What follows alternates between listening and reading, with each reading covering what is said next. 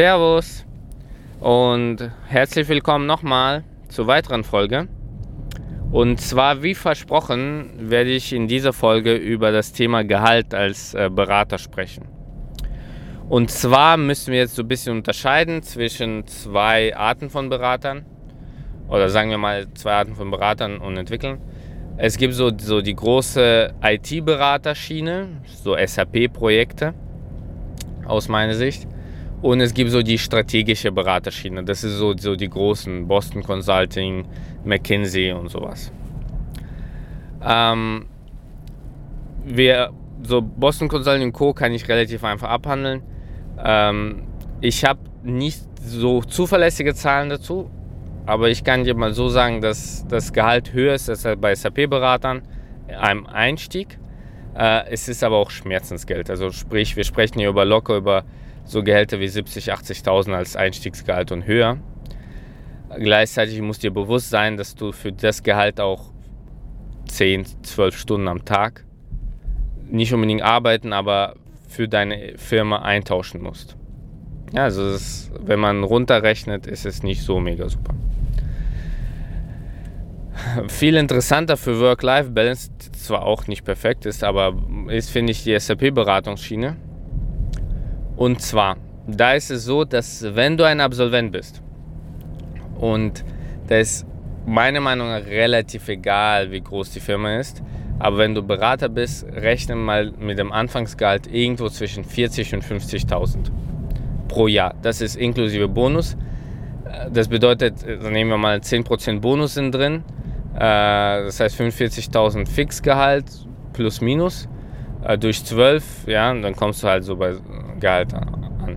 Kommt so ein bisschen auf Bundesländer an. Im Süden bekommt man ein bisschen mehr als im Norden und äh, im Osten. Aber das soll so die Marschrichtung sein. Wenn du ein, zwei Jahre Berufserfahrung hast, kann es auch problemlos so, so bei 60.000 liegen. Äh, wenn du länger Erfahrung hast als zwei, drei Jahre, also sagen wir so Richtung Seniorberater, sollte so 70.000 so deine Marschrichtung sein. Ähm, wenn du Projektleitung übernimmst oder Solution Architect bist, also so einfach mehr Verantwortung, weil die Beratung kleiner ist, exklusiver, dann kann es auch mit vier, fünf Jahren problemlos schon bei 80.000 Euro im Jahr sein. Und ab da wird es sehr weit weitere Ranges geben. Also sprich, wenn du jetzt irgendwie, ähm, sagen wir, sieben Jahre Berufserfahrung hast, Projektleitung mit übernimmst, Solution Architect bist, kannst, also hast Budgetverantwortung, so weiter und so weiter und so weiter, dann kann es locker sein, dass du 100.000 und mehr bekommst. Ja. Es gibt auch eigentlich einen Weg, relativ gut sich auszurechnen, was für ein Gehalt angemessen wäre. Und zwar nimmt ja als Regel, ein Unternehmen sollte oder ein Berater sollte für ein Unternehmen doppelte bis dreifache äh, an Umsatz bringen, als sein Gehalt ist.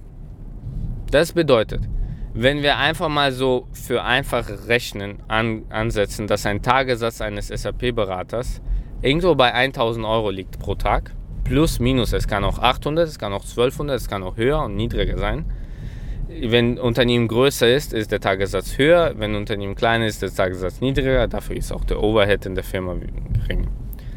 So, wenn wir einfach mal für, mit 1000 Euro rechnen und davon ausgehen, dass ein durchschnittlicher Berater so 220 Arbeitstage im Jahr hat, von denen aber meistens, sagen wir, 200 Tage an den Kunden fakturieren könnte, wäre das für einen guten Berater, der erfahren ist, wären das so um die 200.000 Euro Umsatz im Jahr. Umsatz, kein Gewinn.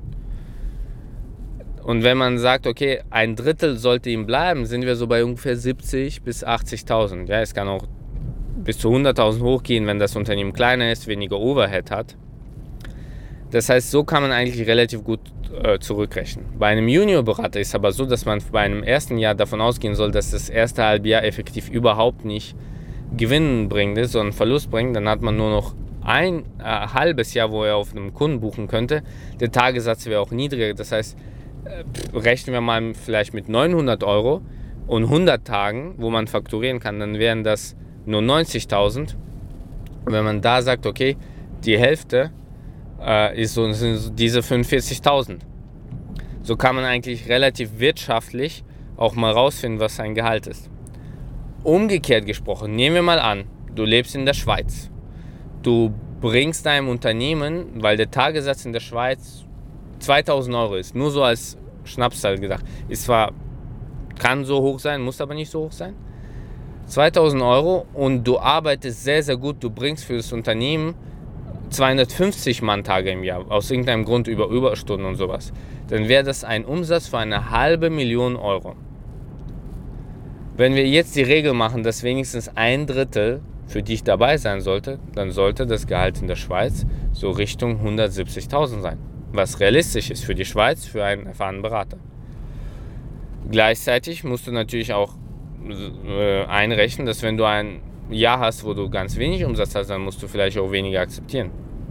Es gibt Unternehmen, die haben sehr, sehr faire Gehaltsmodelle. Zum Beispiel, ich kenne ein Unternehmen, von dem ich vollkommen überzeugt bin. Und wenn du an dem Unternehmen interessiert bist, ich will jetzt keine Werbung machen, schreib mich an äh, auf meine Mailadresse podcast.lundero.de. Ähm, dann gebe ich dir den Tipp, wo du dich bewerben kannst. Und zwar bei dem Unternehmen ist es so gestrickt, dass man, wenn man mehr leistet für das Unternehmen und der Kunde auch dementsprechend das zahlt, also nicht irgendwie nur interne Stunden, dann bekommt man auch mehr Gehalt. Das bedeutet, man ist sein eigenes Glück des Schmieds. Ähm, das heißt, wenn du 300 Manntage im Jahr arbeitest, was du nicht machen solltest, was nicht gesund ist, aber nehmen wir mal an, aufgrund bestimmter Situationen, weil du irgendwie zwei Projekte hattest oder einfach sagst, ich habe jetzt samstags nichts Besseres zu tun oder abends in Hotels habe ich immer so ein paar Stunden zusätzlich gearbeitet für andere Projekte, dann statt den, also 300 Manntage statt 200 Manntage, dann bekommst du auch 50% mehr Gehalt. Das ist ein sehr, sehr faires Modell. Und es gibt nicht viele Unternehmen, die das anbieten. Wenn du das Glück hast, bei so einem Unternehmen sein, herzlichen Glückwunsch. Und äh, ich ha hatte das Glück, dass ich bei so einem Unternehmen gearbeitet habe und ich bin sehr froh, dass ich da war. Das hat mir Augen geöffnet und auch so ein bisschen mir gezeigt, was meine Zeit auch wert ist. Ja, dann spart man sich die Zeit irgendwie für 1 Euro sparen, irgendwie 20 Minuten irgendwo hinzufahren. Ist jetzt gesonderte Geschichte. Da geht es mir so um strategisch, wie du dein Leben aufbaust. Ähm, so. Also, äh, was ich noch so ein bisschen vergessen habe, bei den Entwicklern ist es ähnlich wie bei den Beratern, ist nur so, dass es vielleicht Tick drunter liegt, weil äh, Entwickler weniger reisen müssen. Ja, also bei Beratern ist das so bisschen Schmerzensgeld, muss man offen sagen dafür, dass er reist. Ja? Also zum Beispiel, ich bin jetzt, ich habe jetzt gerade 11 Uhr abends, bin gerade auf der Rückreise vom Kunden nach Hause. Es ist schon überall dunkel. Dann ist es verständlich, dass das so ein bisschen Schmerzensgeld ist dafür, dass ich äh, einen Teil meines Privatlebens opfere. Gut, ich hoffe, das hat dir geholfen. Wenn du immer noch Fragen hast oder und ich mache das Angebot vorsichtig, weil ich so ein bisschen Angst habe, dass ich dann mit Mails überflutet werde. Aber wenn du ein Angebot von einem Unternehmen hast und du weißt nicht, ist das Gehalt fair für die Position, dann kontaktiere mich über meine Mailadresse podcast.lundero.de und dann ähm, versuche ich dir zu helfen, wenn ich dazu komme. Wenn es zeitkritisch ist, dann schreib es bitte in Betreff der Mail. Ja? Dann versuche ich, wenn ich es schaffe, ähm, das dir zu äh, beantworten. Bitte sei so nett, fass dich kurz, äh, nenn mir ein paar Eckdaten, also wo, welche Firma oder welche Größe der Firma und welches Gehalt. Dann kann ich dir damit helfen. Alles klar. Vielen Dank nochmal, dass du zugehört hast. Wenn du weitere Ideen hast, was ich so erzählen kann, könnte, dann gern damit. Ich bekomme immer Feedback und so entstehen auch neue Themen und so profitieren alle. Dann genieß noch äh, deinen Feierabend, wenn du gerade auf der Rückreise bist, wenn du die Folge hörst. Ich bin jetzt fast zu Hause angekommen. Bis zum nächsten Mal. Ciao, ciao.